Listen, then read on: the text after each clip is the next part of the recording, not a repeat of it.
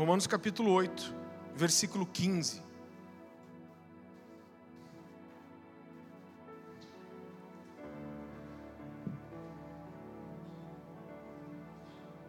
A palavra do Senhor diz assim: Porque não recebestes espírito de escravidão, para viverdes outra vez atemorizados, mas recebestes o espírito de adoção, baseados no qual clamamos Abba, Pai.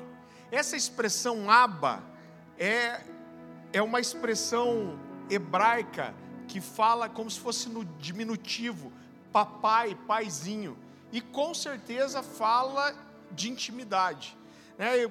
Se qualquer um de vocês aqui, eu, eu conheço a história de alguns, não de todos, mas se você simplesmente sabe quem é seu pai natural, você pode chamar ele de pai. Agora, papai, paizinho, é só para quem sente a segurança de saber que é amado.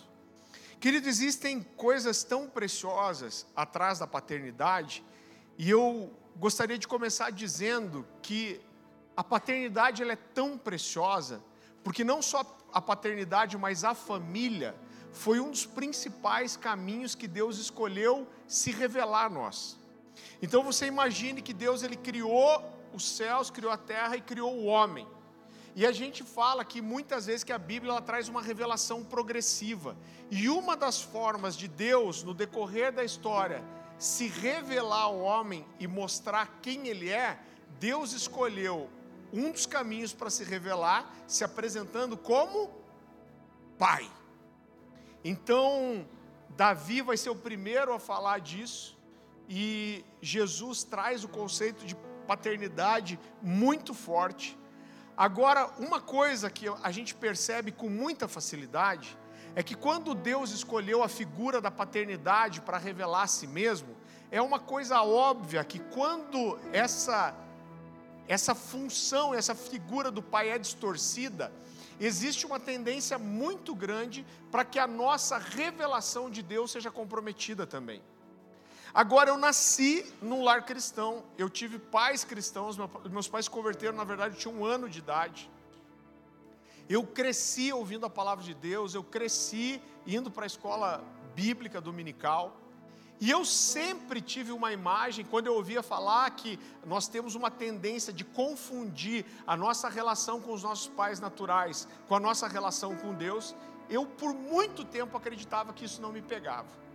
Eu falava, isso talvez funcione para alguém que é um novo convertido, para alguém que não sabe separar as coisas, mas eu dizia, olha, eu sei muito bem quem é o meu pai e sei muito bem quem é Deus, eu não misturo as coisas. Agora, querido, a verdade é que quando a gente tem um coração para buscar esse lugar de revelação e de entendimento, Deus nunca nos deixa enganado. E a primeira coisa que mexeu com o meu coração, alguns anos atrás, e fez eu começar a entender algumas coisas, foi uma conversa com um amigo meu. Eu estava conversando com um amigo muito querido, um cara já que já tinha família dele, já tinha filhos, e ele, no meio da conversa, ele falou para mim assim: Farley, eu sempre tive muita dificuldade de chegar diante de Deus e abrir meu coração e confessar algumas coisas. Eu lembro que eu fiquei olhando para ele, pensando que aquela declaração era absurda para mim, quase ridícula. Por quê? Porque eu estava pensando, o que, que o cara acha que ele vai surpreender a Deus? Então ele foi falar isso, eu falei, mas peraí, amigo, Deus sabe tudo mais do que você, o que você pode confessar para Deus e levar para Ele que Ele não sabe ainda. Eu falei, então não faz sentido isso que você está dizendo. E ele me disse algo muito interessante que abriu meu, meu entendimento. Ele falou: Olha, Farley, deixa eu te contar uma história. Meu pai foi um bom pai. Mas quando eu estava no final da adolescência, eu cometi um erro, um erro sério. E ele disse: Eu resolvi confessar meu erro para meu pai e abrir o meu coração para ele. E ele falou assim: a experiência foi horrível. Eu me senti rejeitado pelo meu pai, eu me senti desprezado pelo meu pai, eu me senti envergonhado pelo meu pai. Ele falou: meu pai demorou muito para conseguir dar uma resposta de amor para mim de volta. E ele falou: eu acho que isso me marcou. E a impressão que ele falou: depois disso eu nunca mais consegui abrir nada escondido, algo sério para o meu pai, depois dessa vez. E ele falou: eu acho que eu transfiro isso para Deus. E enquanto ele estava falando isso, eu percebi que a minha experiência era totalmente contrária. Eu sempre tive facilidade para confessar, para expor meu coração, para falar de todos os meus sentimentos ruins. Porque eu, eu, li um livro uma vez, um livro de alguns textos escolhidos por C.S. Lewis, e ele, ele fala, eu não lembro de, de quem era, Thomas Kempis ou alguém, e ele fala assim: o dia que você se achar bom demais, Imagine como seria se de repente todos os teus pensamentos e sentimentos fossem expostos para todas as pessoas. E aí acaba o lugar para qualquer tipo de orgulho. E eu, eu, eu falei para ele, eu falei, cara, eu sempre tive facilidade de abrir tudo para o meu pai, mas eu olhei para a relação que eu tive com meu pai. E eu sempre tive esse lugar de ser totalmente transparente. E enquanto ele estava falando isso, veio uma cena na minha cabeça eu lembrei de uma. Eu devia ter uns oito anos de idade. Irmão, eu fui uma criança que só a graça de Jesus.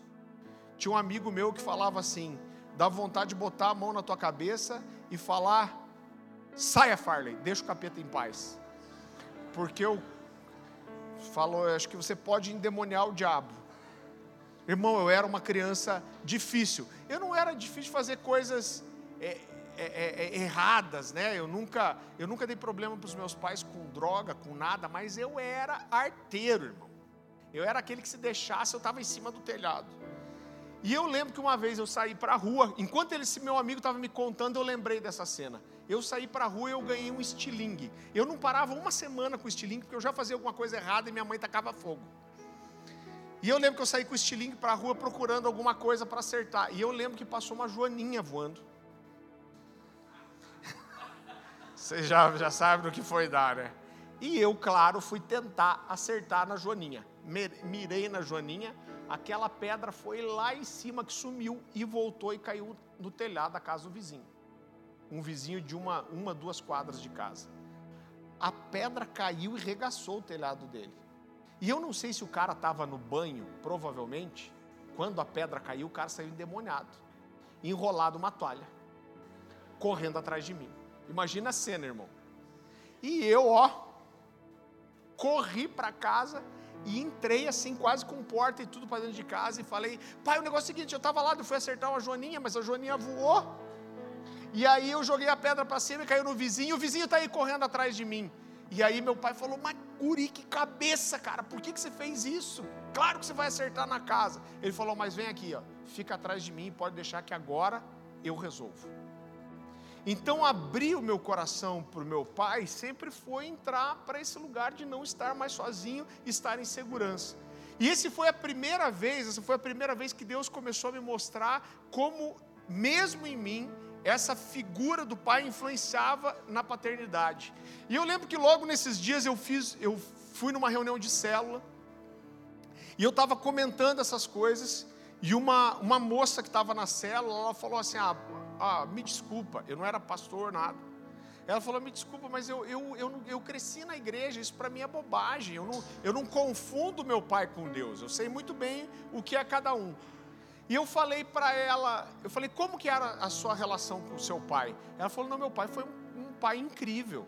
Ela falou, tá certo que meu pai não tinha uma relação é, afetiva com a gente. Ela, ela falou assim, eu não lembro do meu pai nunca me pegar no colo, eu não lembro de meu pai dar atenção para alguma coisa específica. Ela falou: a gente era em cinco irmãos e quando Deus. É, é, quando meu pai comprava, meu pai nunca deixou de dar um presente, nem no Natal, nem aniversário, mas quando meu pai dava um presente era meio igual para todo mundo, comprava granel, não dava para separar o que cada um queria. Eu falei, quem é Deus para você? Quando eu perguntei isso, ela começou a chorar já. Ela falou: Olha, eu creio em Deus, eu sei que Deus cuida de mim. Ela falou: Mas quando eu ouço um testemunho daqueles, que com certeza você já ouviu, da pessoa que fala assim: Puxa, eu estava com uma vontade de comer um estrogonofe, foi esse exemplo que ela me deu. E aí de repente veio alguém bateu na minha porta e falou: Olha, trouxe uma coisa para você e era um estrogonofe. Ela falou: Eu chego a sentir raiva da pessoa, porque eu nunca tive uma experiência com Deus assim. Ela falou: Eu sei que Deus cuida de mim, mas Deus é uma coisa distante. Eu nunca senti o que algumas pessoas falam do cuidado pessoal, de sentir Deus pegando no colo. E querido, aconteceu algo sobrenatural de uma cura ali. E eu tenho aprendido no decorrer de todos esses anos que o relacionamento que nós temos ou tivemos com os nossos pais naturais acabam realmente influenciando muito na imagem e na revelação que nós temos de Deus. E a realidade disso, você sabe que eu trabalhei muito tempo na área comercial, e o pessoal diz que o, o Dia das Mães é o segundo Natal para o pessoal do comércio, porque vende muito. Agora, o Dia dos Pais não movimenta nada quase, irmão. Sabe por quê? Eu vou te dar uma informação aqui que, que é chocante um terço da população brasileira não tem sequer o nome do pai no RG. Você consegue entender isso? A grande maioria de nós aqui veio de lares desfeitos, veio de pais divorciados, ou talvez você não saiba nem quem é ou, quem foi o seu pai. E o diabo tem um foco muito específico nisso. Por quê? Porque se ele conseguir distorcer a imagem de paternidade que nós, que nós temos, o nosso relacionamento com Deus vai ser distorcido e prejudicado.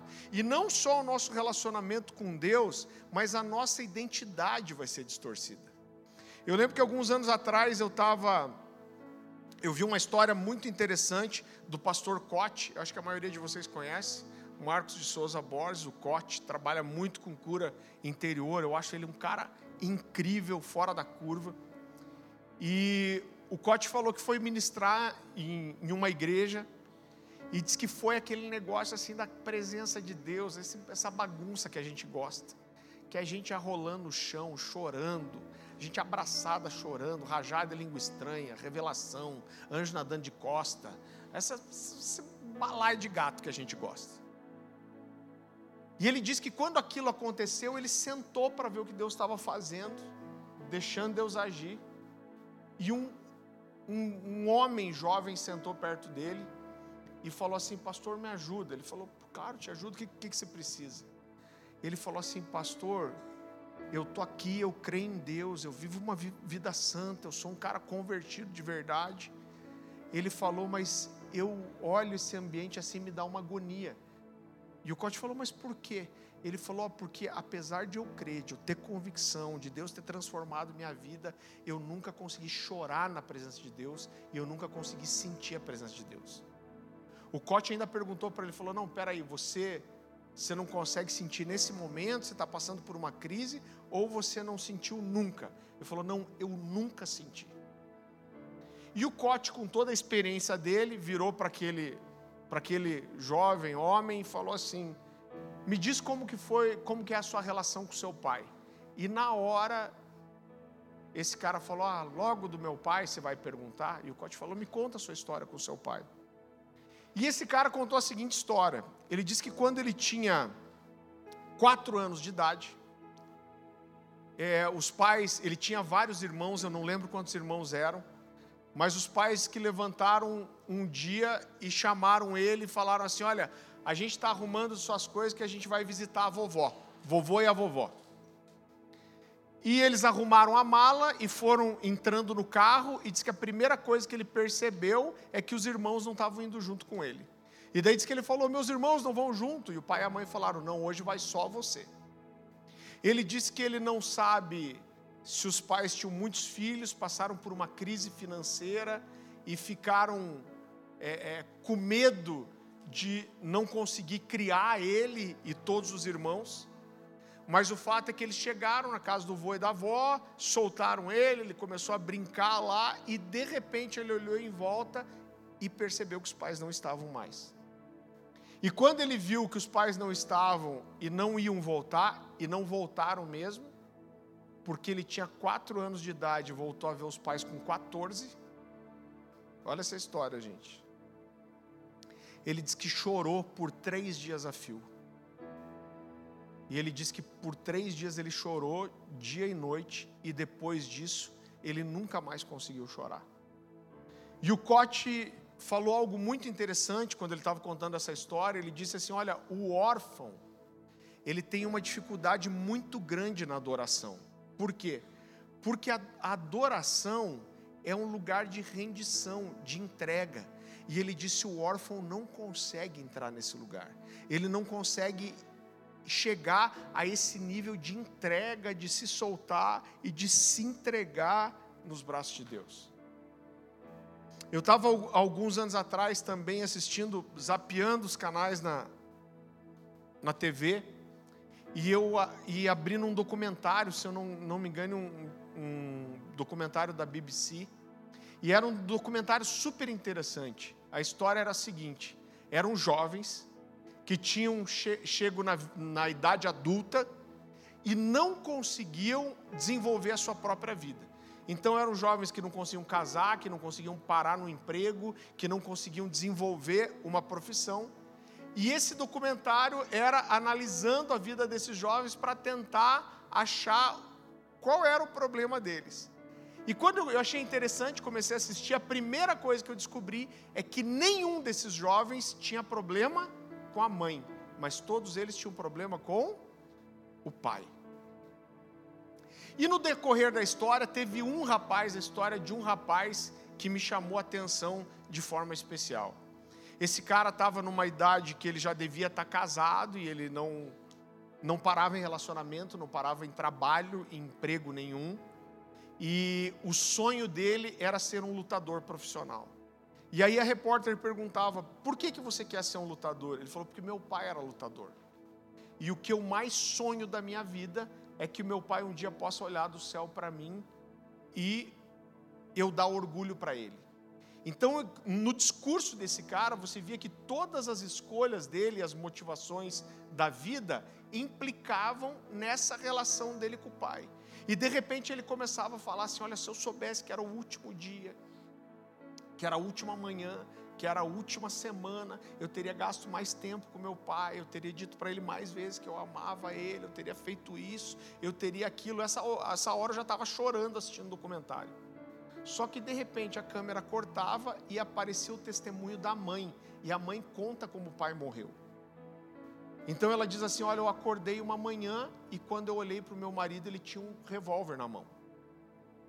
E ele começou a gritar e ele falou: Vem todo mundo para a sala, vem todo mundo para a sala. Ela disse que ela ficou desesperada, ela tinha certeza que ele tinha entrado numa crise e ia matar a família inteira.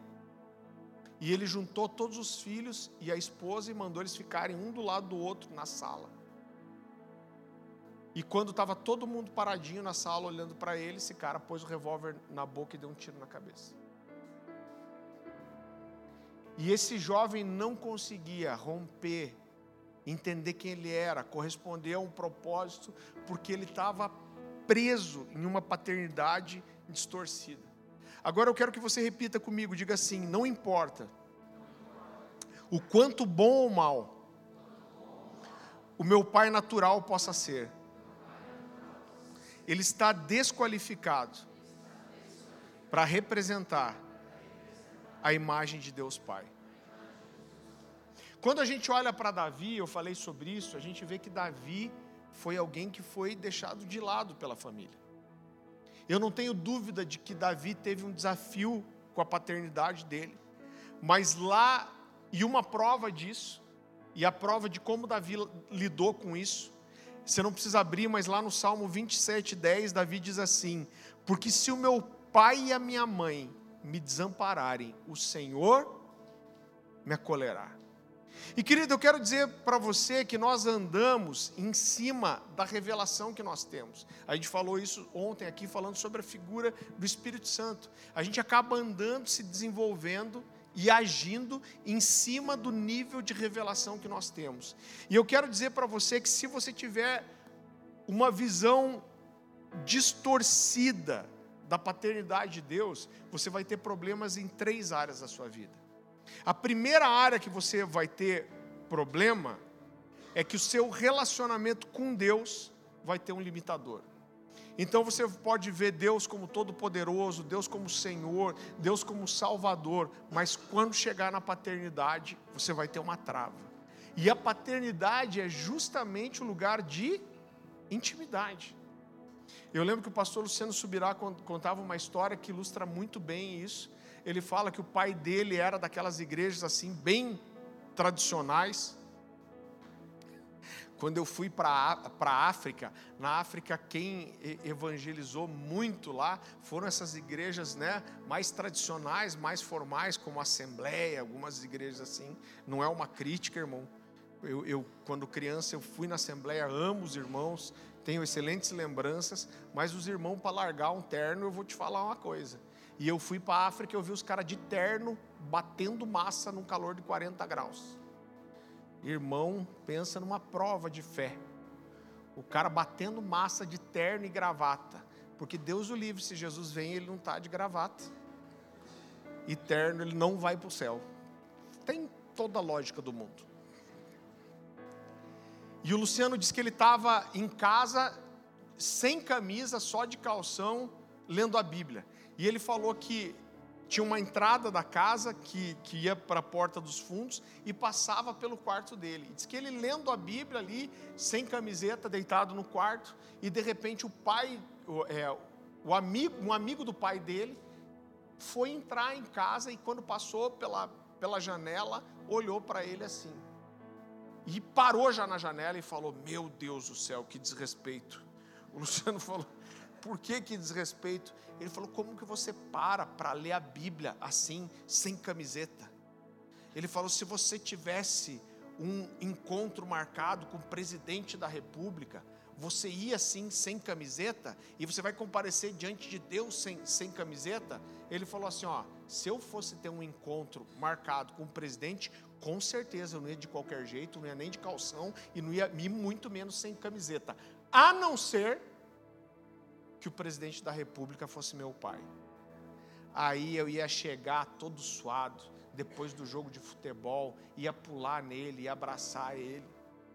Então, querido, quando a nossa revelação de, de, de, da paternidade de Deus ela é distorcida, a nossa intimidade com Deus vai ter um limitador. Em segundo lugar, se a forma que nós nos relacionamos com a paternidade de Deus, o entendimento que nós temos é prejudicada, o nosso, o nosso relacionamento conosco mesmo, a revelação da nossa paternidade, vai, da, da nossa identidade vai ser comprometido. Por quê? Porque paternidade fala de identidade. A sua paternidade fala de quem você é, de onde você veio. Então, por exemplo, quando você vê Jesus sendo tentado no deserto, a Bíblia diz que o Espírito Santo levou Jesus para o deserto para que ele fosse tentado. O que o diabo tenta? O diabo chega para ele e fala assim: se você é Deus, transforma essa pedra num pão. É isso que o diabo faz? Não, ele diz o quê? Se és o filho de Deus, transforma essa pedra num pão. Então, o que o diabo está questionando ali? A paternidade de Jesus, porque paternidade fala de identidade. Quando os discípulos chegam para Jesus e falam assim: Mestre, nos ensina a orar. Qual é a oração que Jesus ensina? Ele começa dizendo assim: Pai nosso. Ele está dizendo: Pai meu e de vocês. Quando a gente olha na Bíblia, normalmente, e aparece um personagem novo, a, a Bíblia vai dizer assim: e apareceu Fulano de Tal, filho de Ciclano. E apareceu esse filho daquele. Por quê? Porque paternidade fala de identidade. E em terceiro e último lugar, se a nossa visão, a nossa revelação da paternidade de Deus for distorcida, limitada, todos os nossos relacionamentos vão ser comprometidos. Querido, quando eu olho para a igreja hoje, e isso está muito pior do que quando eu comecei a pregar essa mensagem, eu vejo que, como igreja, nós nos tornamos peritos em produzir líderes. A gente produz líder em larga escala, a gente é muito bom para produzir líder. Agora nós produzimos poucos filhos e quase nenhum pai. Se você entrar num, num, site, do, eu ia falar numa livraria evangélica, mas quase ninguém compra hoje. Se você entrar aqui na nossa livraria, não, na nossa vai dar bom.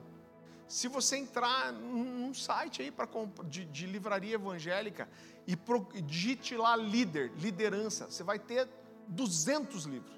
O líder isso, o líder aquilo, o líder dos 360, não sei quantas atitudes do líder, o líder coach, o líder sobrenatural, o líder Highlander, liderando com não sei o quê. Liderança, irmão, você vai achar a rodo. Agora procura um livro de paternidade. Eu conheço um bom de verdade. Esse aqui, ó. Então, infelizmente, como igreja, a gente tem produzido muitos líderes, mas poucos filhos e quase nenhum pai. Agora, eu sei que tem muita gente que tem dificuldade em entender paternidade espiritual, e eu gostaria de esclarecer isso para você em nome de Jesus, fazer um parênteses, para que a gente não tenha nenhuma dificuldade. Abra comigo lá, por favor, em Mateus capítulo 23.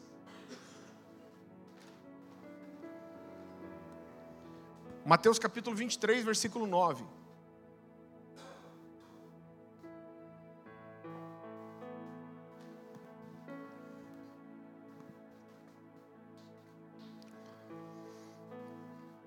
Jesus diz assim: a ninguém na terra chame, chamem pai, porque vocês só têm um pai, aquele que está nos céus. Então muita gente pega esse texto para construir a ideia de que paternidade espiritual não existe.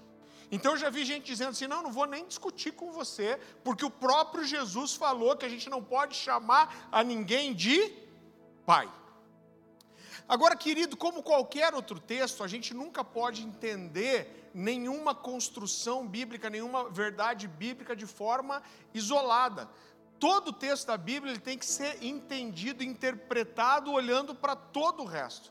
E nós temos muitos textos bíblicos que falam não só que nós recebemos paternidade espiritual, mas que nós exercemos paternidade espiritual. Então, por exemplo, o apóstolo Paulo, quando vai falar aos Coríntios, lá em 1 Coríntios capítulo 4, versículo 5, 15, ele, ele chama a si mesmo de pai dos crentes em Corinto.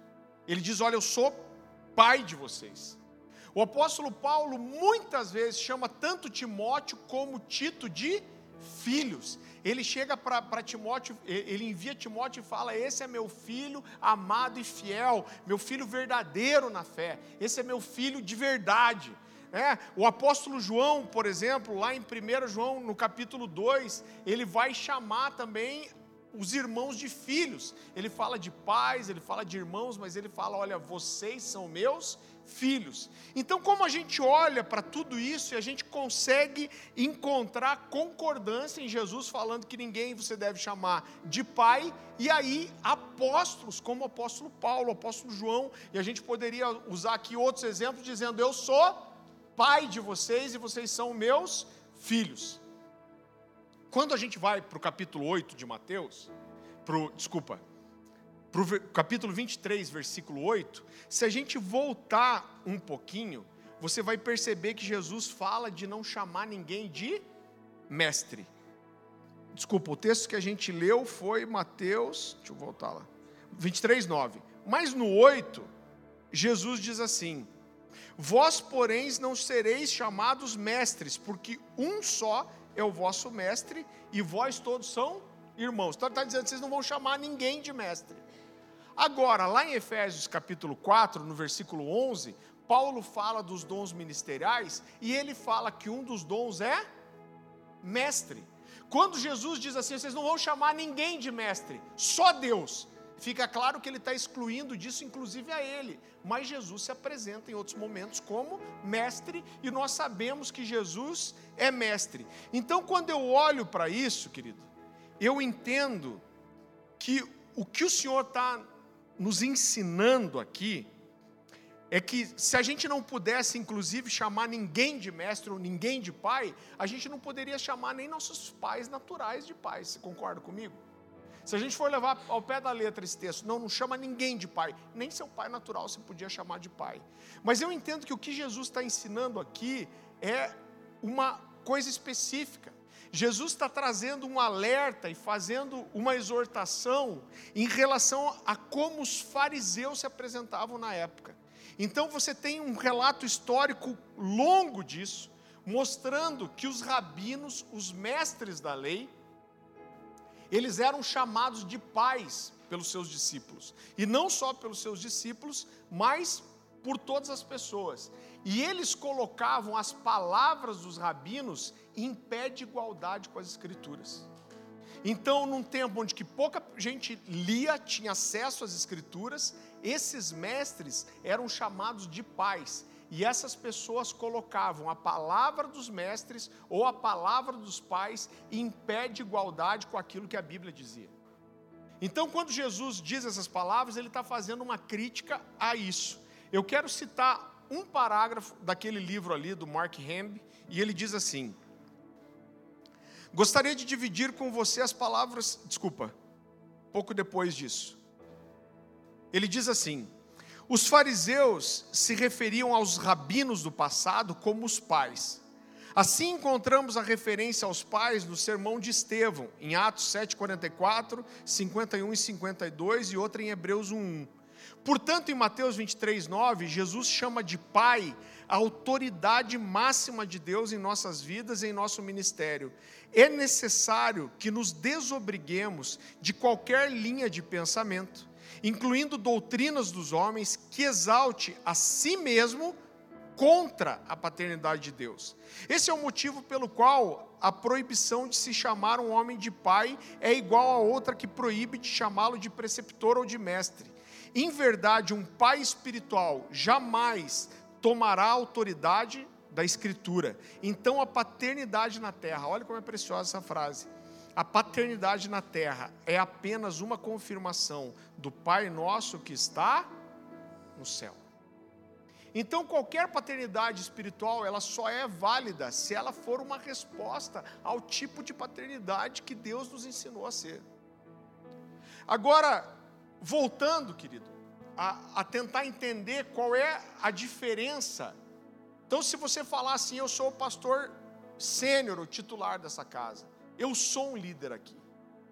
Agora, eu sou uma paternidade também. E eu queria mostrar para você qual é a diferença entre alguém que lidera de forma simples como um líder ou alguém que lidera com paternidade.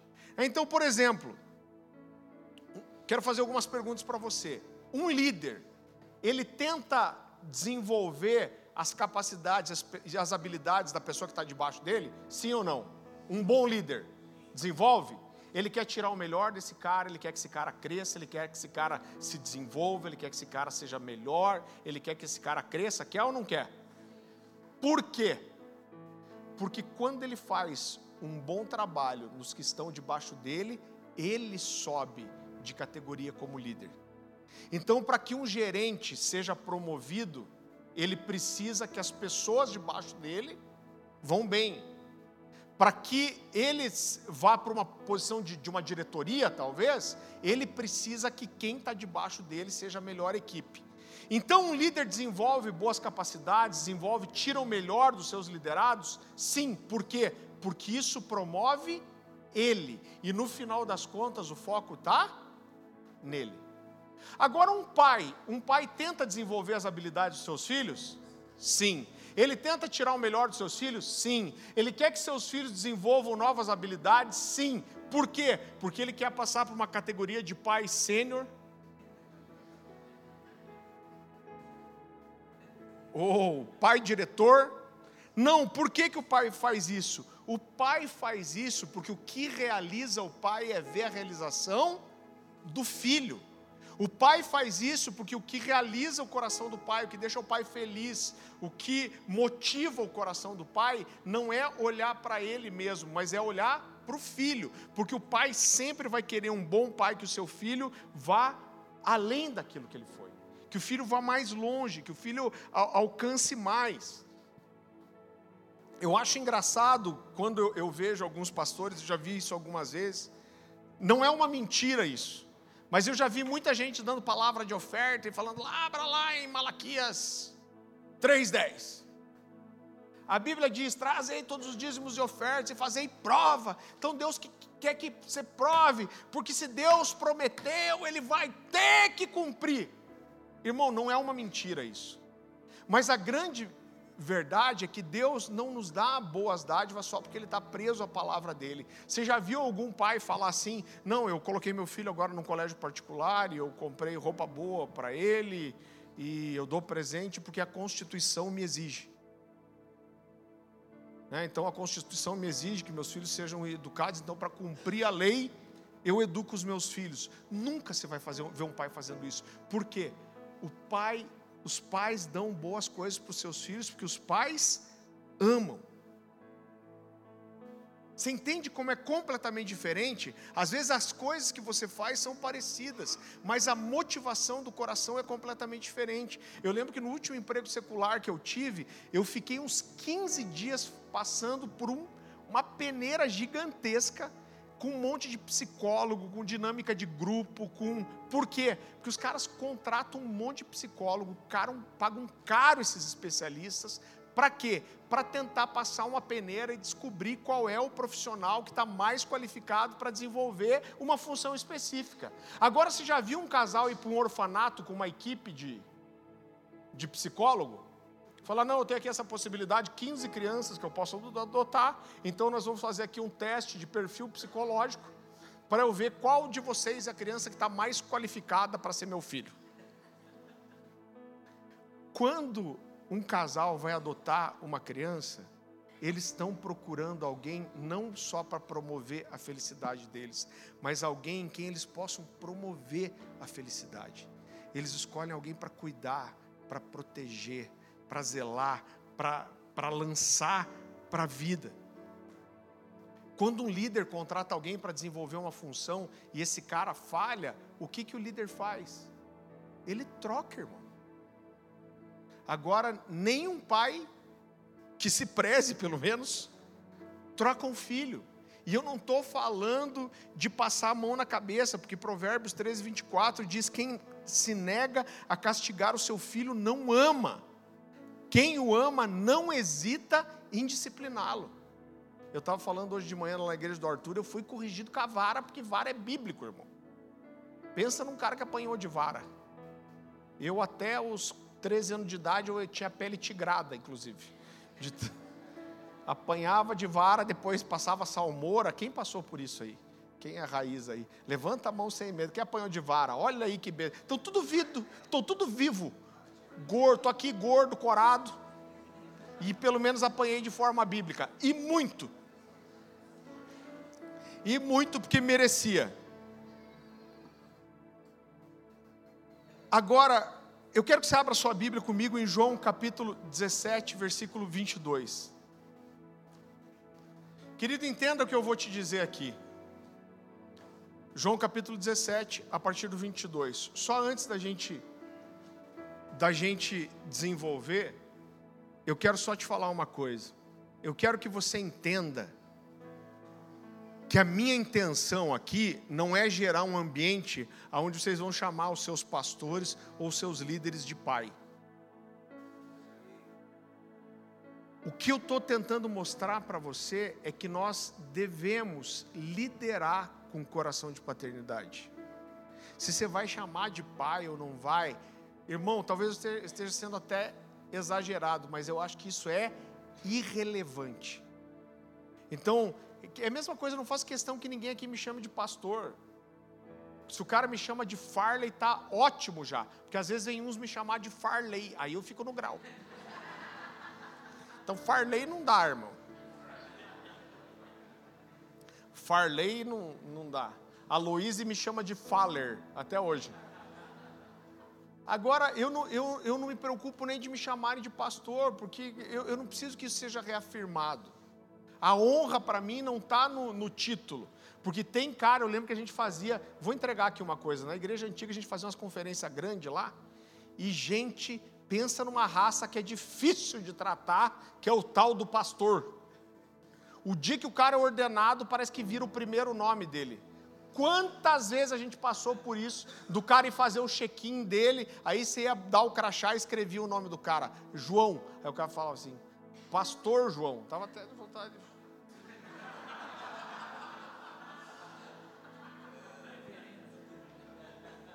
É, então, assim, reverendo, bispo, autoridade eclesiástica, a, apóstolo é perigoso, porque apóstolo e apóstata tá, tá, tá, tá ali, né?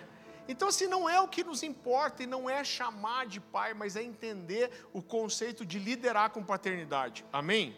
Queridos, lá em João 17, a partir do, do versículo 22, a gente vai ler o texto onde nós chamamos de a oração sacerdotal de Jesus. É a última oração de Jesus pelos discípulos antes dele ser preso para ser crucificado. E Jesus ora ao Pai e ele diz assim: Eu lhes tenho transmitido a glória que me tens dado. Ele está falando para Deus isso. Para que sejam um como nós o somos. Eu neles e tu em mim, a fim de que sejam aperfeiçoados na unidade, para que o mundo não para que o mundo conheça que tu me enviaste e os amaste como também amaste a mim. E aí Jesus diz: Pai, a minha vontade é que aonde eu estou estejam também comigo os que me deste, para que vejam a minha glória, que me conferiste porque me amaste antes da fundação do mundo. Pai justo, o mundo não te conheceu, porém eu te conheci e também esses compreenderam que tu me enviaste. Eu lhes fiz, essa frase é importante. Eu lhes fiz conhecer o seu nome e ainda o farei conhecer, a fim de que o amor com que me amaste esteja neles e eu neles esteja. Primeira pergunta que eu faço para você: isso se parece com uma empresa ou com uma família? É claro que se parece com uma família. E a segunda coisa que é tão preciosa aqui é que nessa oração Jesus termina dizendo assim: Eu lhes fiz, eu fiz esses discípulos conhecerem o seu nome. Só que nessa oração Jesus chama Deus seis vezes de uma única forma. Qual é a forma que ele chama Deus? De Pai. Então o que Jesus estava ensinando aqui é a paternidade de Deus como uma referência, querido, de liderança e de cuidado. Eu lembro que uma vez eu ouvi uma história de um pastor é, é, muito precioso, e ele, ele falou o seguinte: Olha, eu estabeleci uma igreja, ele era de São Paulo, e ele falou, cara, eu formei a liderança e eu levantei um casal de pastores, e eu abracei esse casal, eu edifiquei, eu treinei, eu levantei, e eu estabeleci esse casal no ministério como pastores. E esse, esse cara saiu para uma viagem de dois meses, se eu não me engano, nos Estados Unidos.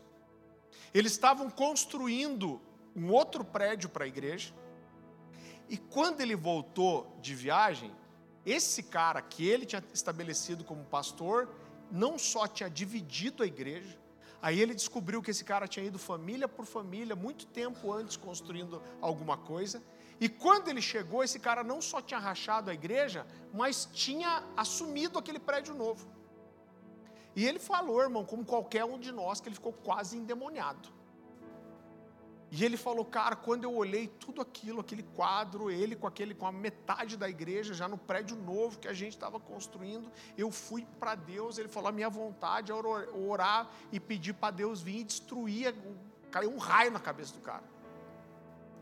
E ele disse que estava chorando e falando: Deus, o senhor não vai deixar isso desse jeito, o senhor não vai deixar isso passar barato, isso não é justo. E indignado, pedindo para que Deus trouxesse justiça. E daí, nossa, foi bem paranaense agora, né? E daí, diz que Deus falou para ele assim: Sabe por que, que você está se sentindo tão mal? E ele falou: Por que Deus? É claro que estou me sentindo mal, olha o que o cara fez, tal, não sei o quê. E Deus falou para ele assim: Você está sentindo desse jeito porque você é um líder. E ele falou: Deus, claro que eu sou líder. Liderei, treinei, levantei, estabeleci. E Deus falou para ele assim: Pois é, mas se em vez de ser um líder, se fosse um pai, você não estava se sentindo desse jeito. Que droga, Deus regaça a gente às vezes, né? Acaba com todo o nosso direito. e justiça. Sabe o que esse cara fez? Essa história toca muito meu coração até hoje. Ele pegou toda a documentação do prédio onde o cara estava indo, botou numa pasta, foi até aquele cara e falou: Cara, deixa eu te falar uma coisa. Eu amo você. Você está errado.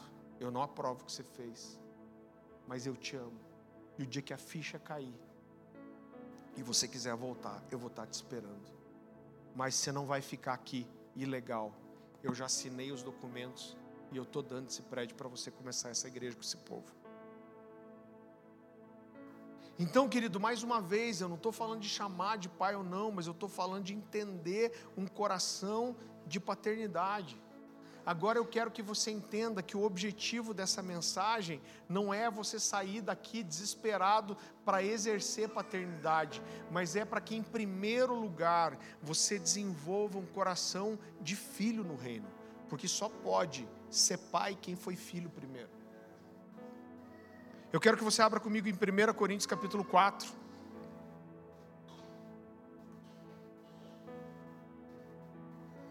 O apóstolo Paulo diz assim: Porque ainda que tivessem milhares de preceptores, preceptores aqui é a mesma coisa que mestres, que tivesseis milhares de preceptores em Cristo, contudo não teríeis muitos pais, pois eu, pelo Evangelho, os gerei em Cristo Jesus. Eu acredito que no mundo espiritual, assim como no mundo natural, pai não é só aquele que gera, ou seja, um pai espiritual não é só quem te ganhou para Jesus, mas pais espirituais são também aqueles que cuidam, que trazem edificação, crescimento, amadurecimento. Agora eu quero dizer algo para você, querido, e aqui, em nome de Jesus, eu quero que o calo comece a apertar. Eu, eu tenho toda a convicção do que eu estou te falando. Você só vai conseguir receber um pai espiritual e encontrar um pai espiritual na, na, sua vida se você tiver um coração de filho primeiro. Você sabe que em tantos anos envolvido com o ministério, eu conheci muitas pessoas que chegaram para mim e falaram assim: Eu nunca tive ninguém que cuidasse de mim, eu nunca tive ninguém que exerceu paternidade espiritual sobre a minha vida. E eu vou dizer, na grande maioria, talvez até dessas histórias, essas pessoas sofreram na mão de outros líderes.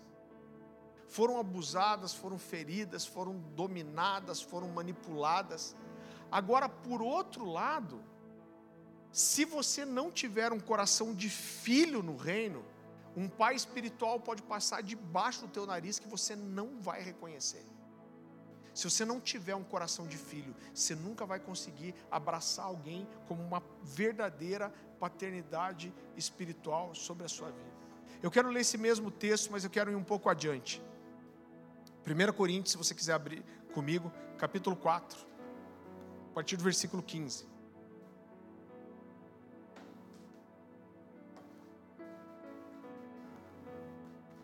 A palavra do Senhor diz assim: Porque ainda que tivesseis milhares de preceptores em Cristo, em Cristo, não teríeis contudo muitos pais, pois eu pelo, pelo evangelho vos gerei em Cristo Jesus. Admoesto-vos, portanto, a que sejais meus, meus imitadores. Por essa causa, vos mandei Timóteo, que é o meu filho amado e fiel no Senhor o qual vos lembrará os meus caminhos em Cristo Jesus, como em toda parte ensino em cada igreja. A gente falou disso, eu acho que na semana passada. A relação que Paulo tinha com Timóteo era tão preciosa, porque Paulo não deu só conhecimento para Timóteo. Ele diz: Olha, eu estou enviando Timóteo, porque ele não fará lembrar só o que eu ensino, mas ele vai fazer vocês lembrarem da minha maneira de viver. Vocês vão olhar para ele, quando vocês olharem para ele, vocês vão ver o meu DNA, vocês vão ver aquilo que eu carrego. E ele chama Timóteo de filho amado e fiel. Agora, irmão, eu lembro que eu li esse texto na adolescência, e assim, eu me apaixonei pela figura de Paulo já com 16 anos. Meu sonho era poder voltar no tempo e conhecer esse cara. E aí eu olhei para esse texto e eu fiquei assim com uma invejinha de Timóteo. Eu falei, o que será que Paulo viu nesse jovem, nesse garoto, para chamar ele de filho amado e fiel? Eu quero que você vá comigo para Atos capítulo 16.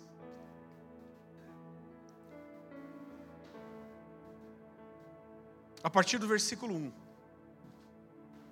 A palavra do Senhor diz assim: Atos capítulo 16.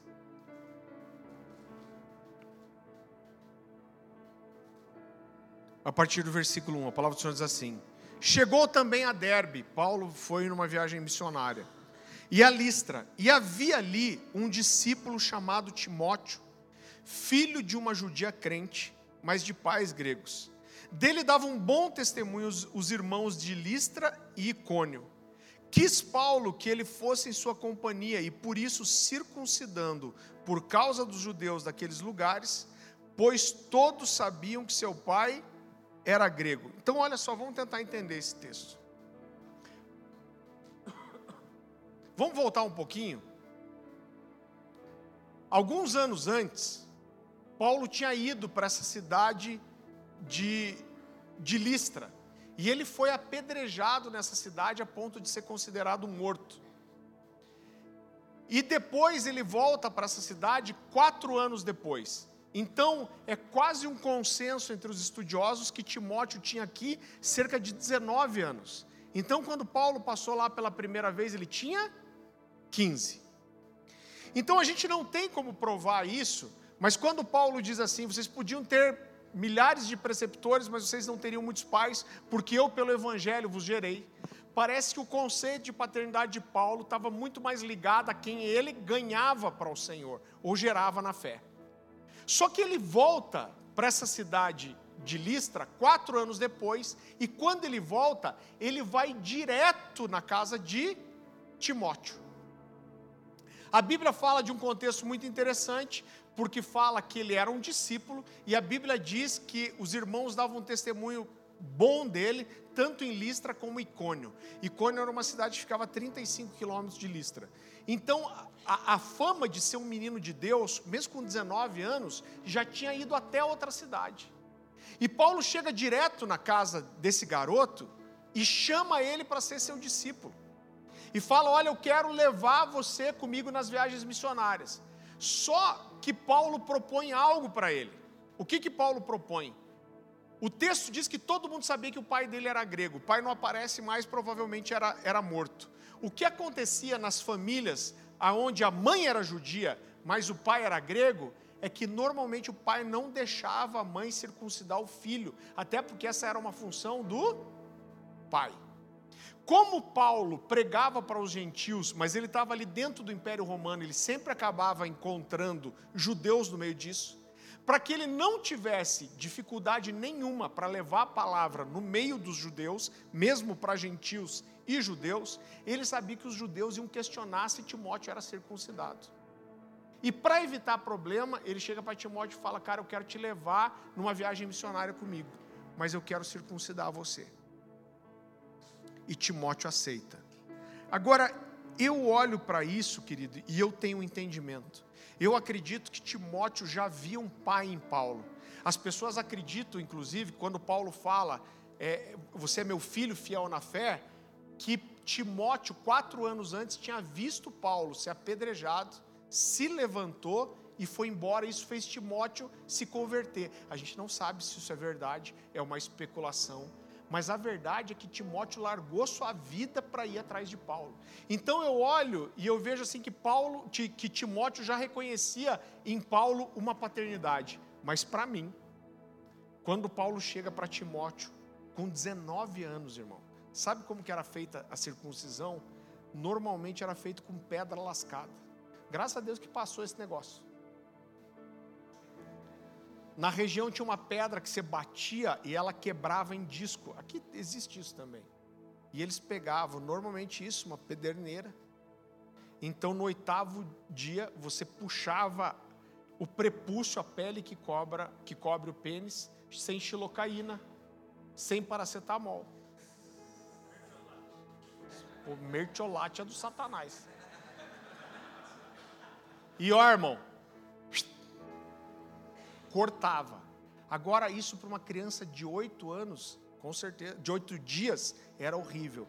Agora, pensa o nível de confiança de Timóteo de se deixar, aos 19 anos, ser circuncidado por Paulo. A função de, de circuncidar era de quem? Do pai. Então, para mim, quando Paulo fala para Timóteo, eu quero circuncidar você para te levar junto, e Timóteo fala, pode circuncidar, para mim é naquele momento que Paulo reconheceu em Timóteo um filho. Falou, eu não sou só um pai, mas esse cara é um filho. Eu sei que às vezes isso é muito subjetivo e eu quero te contar algo que aconteceu comigo, querido. Eu.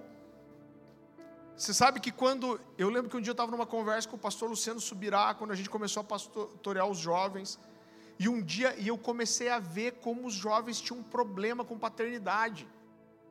E a maioria dos jovens chegavam para a gente e diziam assim: Olha, eu nunca tive ninguém que cuidou da minha vida, eu nunca fui é, acompanhado, cuidado por ninguém. E eu fiquei tão quebrantado com aquilo que um dia eu abri o coração para o Luciano. Eu falei: Luciano, eu estou mal com isso. Eu falei: Cara, eu me sinto até culpado. Por quê? Porque eu sempre tive homens de Deus que me acompanharam. Sempre, irmão. Com 18 anos, o pastor Silas me levou para dentro da casa dele, me tratava como filho. Depois eu tive alguns homens de Deus que me trataram assim, então eu sempre recebi todo cuidado. E eu falei para o Luciano, eu me sinto até culpado. E eu lembro que o Luciano falou, cara, eu, eu entendo o que você quer dizer. E eu sei que você recebeu esse cuidado, mas por outro lado eu sei como você se move e eu sei que você sempre teve atrás desses caras para servir com o coração certo. Eu falei, é verdade mesmo. Mas eu lembro que um dia um dos pastores, que era o cara que cuidava de mim na época diretamente, a gente estava conversando sobre paternidade, sobre submissão e falando sobre submissão inteligente e falando justamente que toda paternidade ela precisa ser uma paternidade de acordo com os princípios de Deus, os princípios das Escrituras. E eu falando que a gente tinha, tinha que julgar todas as coisas, todas as direções e é isso mesmo. Mas chegou uma hora esse esse cara fez um comentário para mim meio ruim e eu falei assim: "Ô oh, pastor, você acha que eu que eu sou insubmisso?" Ele falou assim: "Não, Farley, pelo contrário, eu acho que você é muito submisso. E é justamente por isso que me incomodam algumas colocações e algumas frases suas. Eu falei, eu falei, esse cara está viajando, velho. Eu sempre tive coração com os meus líderes. Eu falei, como assim? Do que você está falando? Ele falou, Farley, quando eu vejo você falar desses pastores que tocaram sua vida, ele falou, você fala do Silas, você fala do outro, você fala de líderes, de pessoas que te ensinaram, que te abençoaram. Mas eu, às vezes, tenho a impressão que eu não vejo um, uma paternidade aí. Eu falei, mano, do que, que esse cara está falando? E não consegui entrar no meu coração. Ele falou, te... faz um exercício comigo. Ele falou assim: ó, pensa nesses caras e repete a, segunda, a seguinte frase comigo. Ele falou assim: diga, eu honro. Eu falei, eu honro. Ele falou, diga, eu obedeço. Eu falei, eu obedeço. Ele falou, diga, eu me submeto. Eu me submeto porque é meu líder. E eu repeti, porque é meu líder. Ele falou, agora diga assim: eu honro, eu obedeço e eu me submeto porque é meu pastor. E eu repeti, eu honro, obedeço, me submeto porque é meu pastor. Ele falou, agora eu quero que você fale assim: eu honro, eu obedeço e eu me submeto, porque é meu pai. E eu falei. Quando eu terminei de falar, ele falou assim: para você é diferente falar essa frase das outras duas, eu falei completamente diferente. Ele falou: então você entendeu o que eu queria te ensinar. Ele falou: você tem um coração de um discípulo, de um filho, de um, de um liderado, mas você não tem um coração de um filho. Agora, querido, talvez você esteja ouvindo tudo que eu estou dizendo para você, e eu entendo que isso revelou o meu coração. E talvez você esteja, eu não sei qual é a sua história, a gente tem tanta gente que está chegando agora, a gente nem apresentou os visitantes. Quem que está aqui pela primeira vez na Cornerstone? Levanta isso. Apresentamos? Então, você que não deveria ter levantado a mão, estou brincando. Mas a gente tem muita gente chegando, sei lá, 80% da igreja veio de um ano para cá. Agora, talvez o seu coração esteja tão machucado com esse processo e essa figura com que você passou com líderes, que a gente vem para uma nova igreja e a gente tem muita dificuldade de entregar nosso coração. Você foi ferido, você foi machucado, você foi enganado, você foi exposto. Pensa uma história, irmão, que me dá vontade de voltar no tempo para dar nos irmãos. Eu sou sanguíneo e colérico, você me perdoa. A história que a gente ouve muitas vezes do cara falar assim: Poxa, eu fui no aconselhamento, eu abri meu, meu coração, eu expus a minha vergonha e daqui a pouco eu descobri que toda a igreja sabia dos meus pecados. Então eu não sei pelo que você passou, mas talvez você está ouvindo tudo isso aqui e se já foi machucado, ferido é, é, é, tantas vezes que você não sabe nem como entrar nesse lugar de receber uma paternidade. Agora, Querido, eu quero dizer para você que antes de você receber uma paternidade espiritual, você precisa receber sobre a sua vida e entender a paternidade de Deus.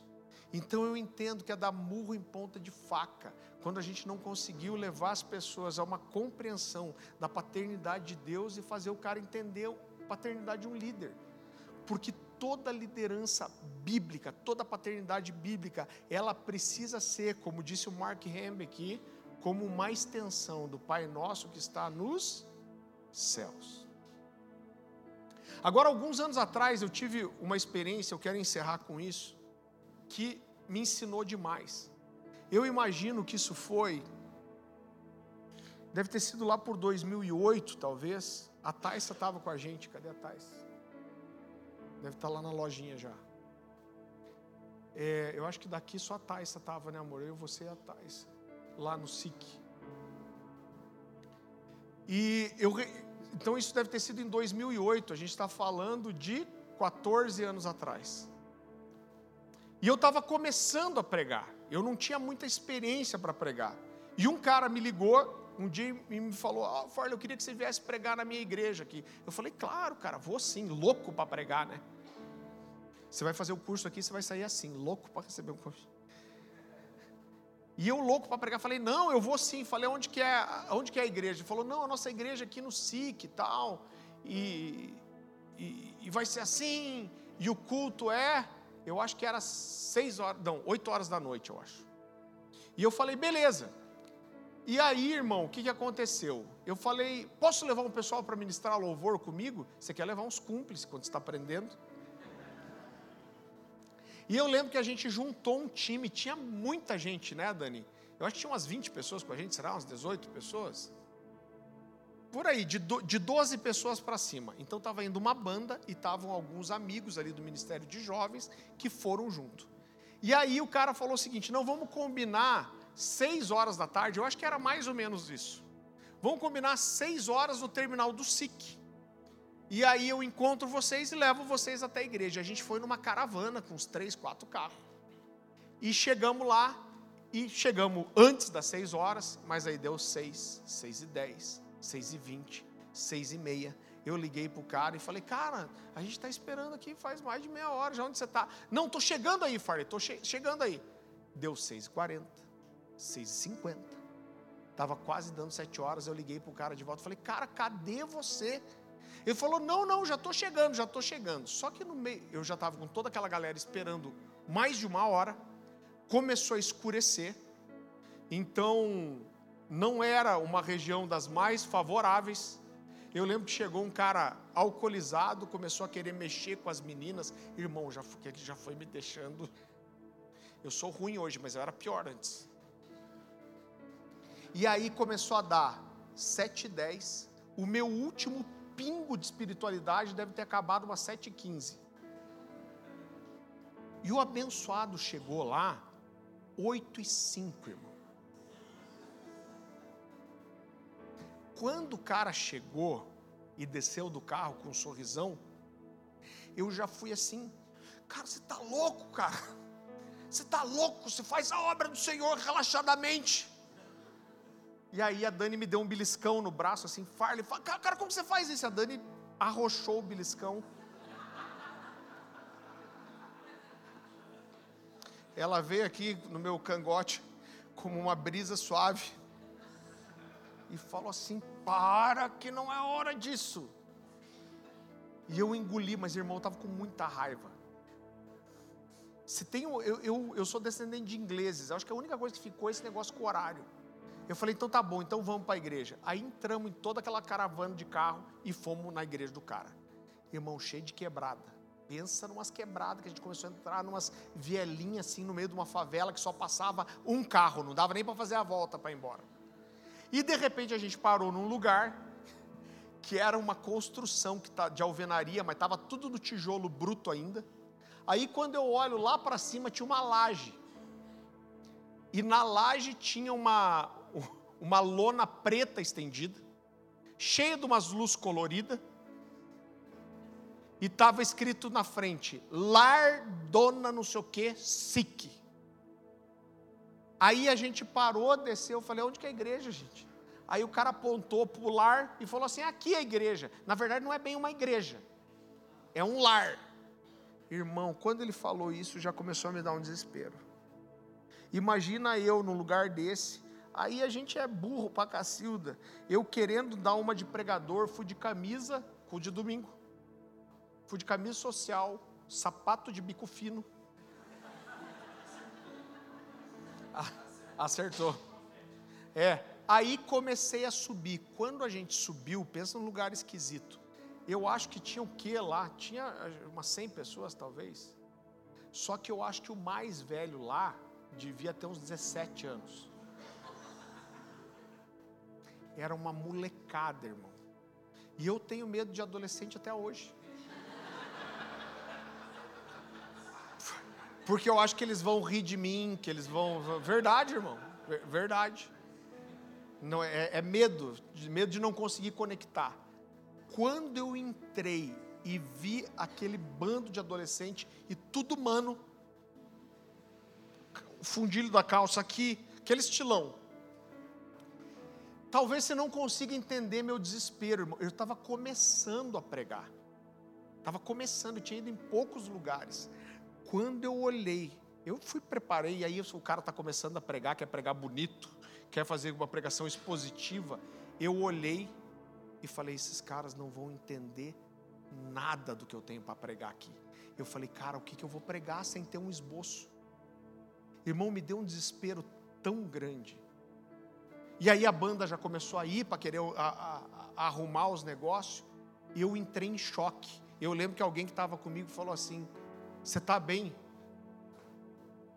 porque eu falei, cara, o que eu vou fazer aqui? Eu não tenho que pregar, eu não sei o que falar para essas pessoas, eu não consigo é, é, é, arrumar outra mensagem. Irmão, diante de Deus, Deus sabe a sinceridade do meu coração, me deu um desespero.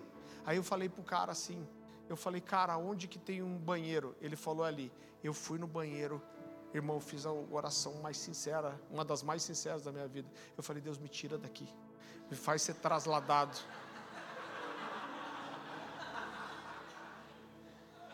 Vai que, vai que funciona. Irmão, eu estou falando sério, eu fiz essa oração. Eu falei, Deus, eu tenho três opções aqui. A primeira é jogar o irmãozinho da laje. Eu descartei essa rápido. Eu falei, a outra opção é eu pular essa janelinha do banheiro aqui, fugir e ir para casa. Era o que eu mais queria. Eu falei, a terceira opção, o senhor vai me dar alguma coisa para falar para esses caras. Eu falei, Deus, eles vão tocar uns 30 minutos. Você tem que resolver esse negócio agora. Irmão, você lembra o Matrix que plugava aqui atrás e vinha o download do. Nunca mais aconteceu na vida, acho. De repente Deus encheu meu coração. E quando eu saí daquele banheiro, eu tinha exatamente o que falar. E aí eu lembro que eu saí, o louvor estava lá, os caras me passaram o microfone e eu e eu falei assim: Queridos, pensa numa região pobre, tudo gente arrebentada. Eu fiquei sabendo depois que vários lá, inclusive, eram filhos de traficantes. Pensa num contexto horrível. E eu fiz a coisa mais simples do mundo. Eu falei assim: ó, quem de vocês tem um sonho? E já começou a arrebentar o coração da gente. Porque daí eu dei o microfone e as crianças começaram a falar do sonho. Crianças não, né? Os adolescentes. E um falou assim: Ah, meu sonho é ser dentista. Outro falou assim: O meu sonho é um dia ter dinheiro para dar uma casa para minha mãe. Aí outro falou assim: O meu sonho é um dia ser um pregador. E aí algumas crianças falaram. Esse microfone voltou para mim e eu falei para eles assim: Vocês sabiam que Deus tinha um sonho? Eu falei: O sonho de Deus era ter uma família com muitos filhos. E eu quero dizer para vocês que vocês são um sonho de Deus. Irmão, eu não sei te explicar. Mas aquela criançada começou, você estava lá, né, Thais? Aquela criançada começou a urrar, não era chorar. Eles rolavam no chão. Os músicos já saíram dos instrumentos, começou aquele chu.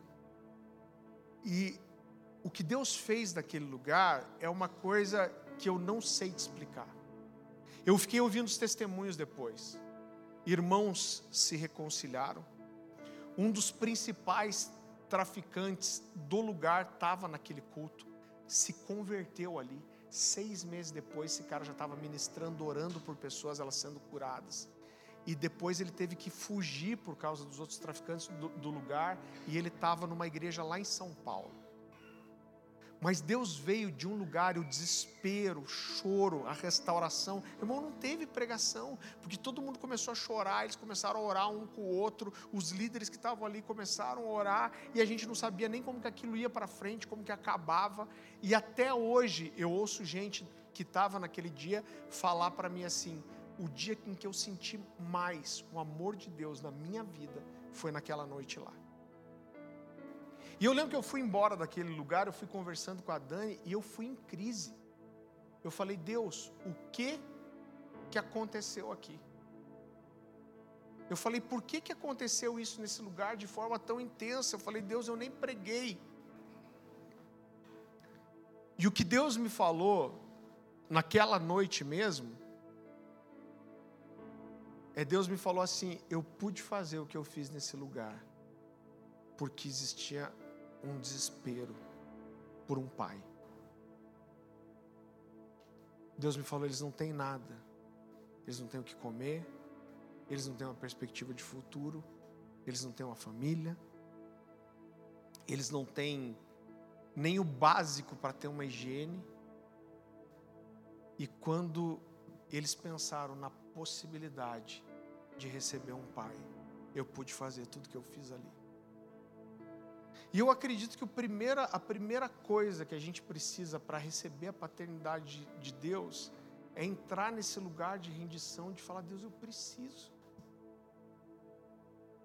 Eu sou incompleto, sei. Não importa o que eu tenha, o que eu construí, eu preciso que você seja o meu Pai.